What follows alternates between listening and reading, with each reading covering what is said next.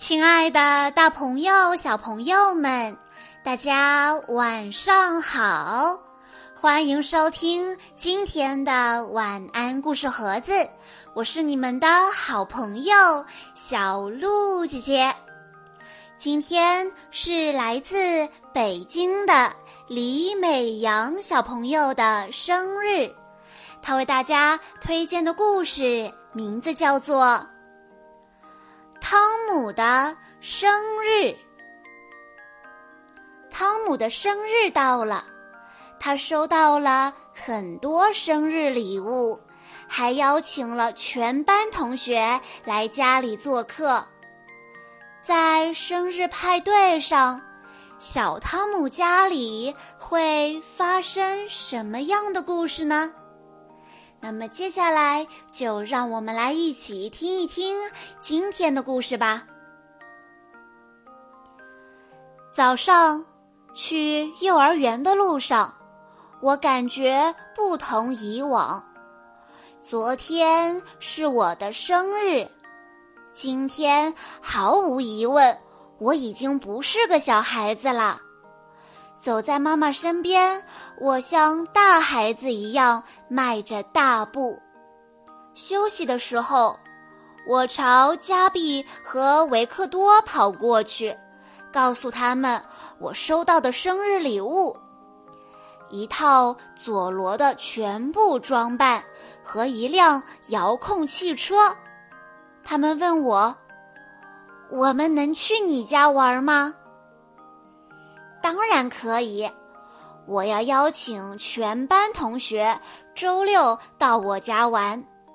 我还和爸爸一起做了好多请帖，上面还画了太阳和大海呢。我和维克多、加币一起给大家发请帖。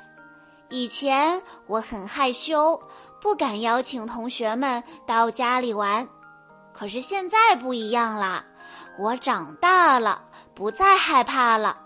我甚至很骄傲，能邀请大家。晚上，我给远方的好朋友鲁鲁画了一张漂亮的画。爸爸在我的画上写道：“鲁鲁，我们邀请你来庆祝汤姆的生日。”我还签上了我的名字呢。今天是一个伟大的日子，我非常的激动。我和爸爸用气球装饰客厅，伊娜在玩着气球，突然气球爆了，她吓得大哭起来。妈妈在厨房里准备点心。伊娜就会干坏事，她偷吃了蛋糕上的苹果，妈妈不得不把蛋糕放在高处。我要打扮的漂亮一些，在镜子前面，我把佐罗的全部装扮都穿戴起来，有面具，有披风，甚至在鼻子底下还粘上了小胡子呢。维克多来了。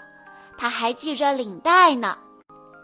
维克多的妈妈向我的妈妈问好。离开之前，他对维克多说：“不要弄脏衣服。”然后珍妮来了，她送给我一个绿色的小礼物盒。菲克来了，他背着上幼儿园时背的小书包。里面放着小点心。我带朋友们去看我的小树屋，维克多很费劲地爬上去，因为他怕弄脏了衣服。又来了一些客人，妈妈叫我们回到了客厅，是加碧、阿丽丝和玛丽。我高兴地迎了上去。他们都给我带来了小礼物。现在我的朋友几乎都到了，我们喝着橙汁和胡萝卜汁。我又收到了好多好多礼物：DVD 动画片、拼图、小汽车和史前动物的漂亮画册。妈妈说：“入席吧。”突然，灯灭了，黑暗中亮起了烛光，慢慢的向我靠近。大家一起唱：“祝你生日快乐，祝你生日快乐。”妈妈叫我憋一口气，然后吹灭所有的蜡烛。我狠狠地吸了一口气。但是伊娜伸手抓蛋糕，弄倒了一根蜡烛。妈妈重新点上蜡烛，我鼓起腮帮子，使尽全身的力气，一下子全吹灭了。妈妈说：“亲爱的，祝你生日快乐。”我们一起吃蛋糕，维克多吃的很小心。他怕弄脏自己的衣服，他的一份还没吃完，菲克都已经吃完三份了。这时候门铃又响了，会是谁呢？是鲁鲁和他的爸爸妈妈。我太高兴了，我马上把鲁鲁介绍给我的同学们。现在大家都坐在客厅里看妈妈表演魔术。她用一块神奇的围巾把伊娜的宝贝熊变没了。接下来我们玩起捉海盗的游戏。糟糕的是，捉维克多的时候，加比抓着了他的领带，不小心撕扯掉了领带上的皮筋。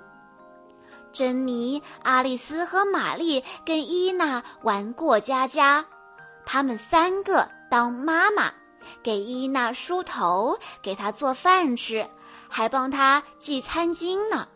伊娜很高兴。天黑了，妈妈们来接我的朋友。维克多哭了，因为他的领带坏了。他妈妈说：“没关系。”菲克连忙吃掉他没来得及吃的点心。结束了，大家都走了，幸好还有鲁鲁留下来，我们可以在卧室里接着玩。家里乱七八糟的，不过我很开心。明年我还要办更大的生日晚会呢。小朋友们，汤姆长大了一岁，我们都看到了他的成长。他不害羞了，他愿意邀请同学们到家里来玩了。我们也看到了浓浓的亲情和友谊，这就是生日最重要的意义。其实，我相信对大家来说。过不过生日，有没有生日礼物，并不是最重要的，最重要的是家人和朋友能够围绕在你身边，这份幸福和充实是无与伦比的。过完生日的汤姆似乎和以前不一样了，他像个大孩子，迈着大步走路。不再害羞，还很骄傲地邀请小朋友们到家里来玩。那么，你过完生日会有些什么样的改变呢？欢迎你在下方的评论区跟小鹿姐姐和其他的小听众们一起分享你的成长、你的改变。以上就是今天的全部故事内容了。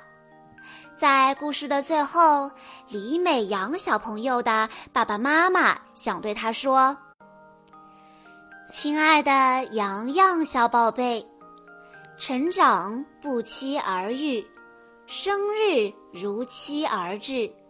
愿你往后的日子里都是阳光，所有的美好和温暖都如约而至。生日快乐，我的洋洋小宝贝。小鹿姐姐在这里也要祝李美阳小朋友生日快乐。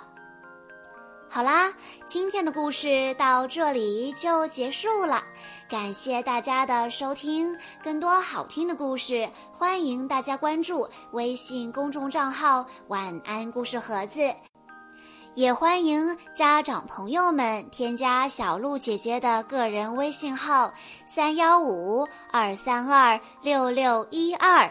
我们下一期再见喽！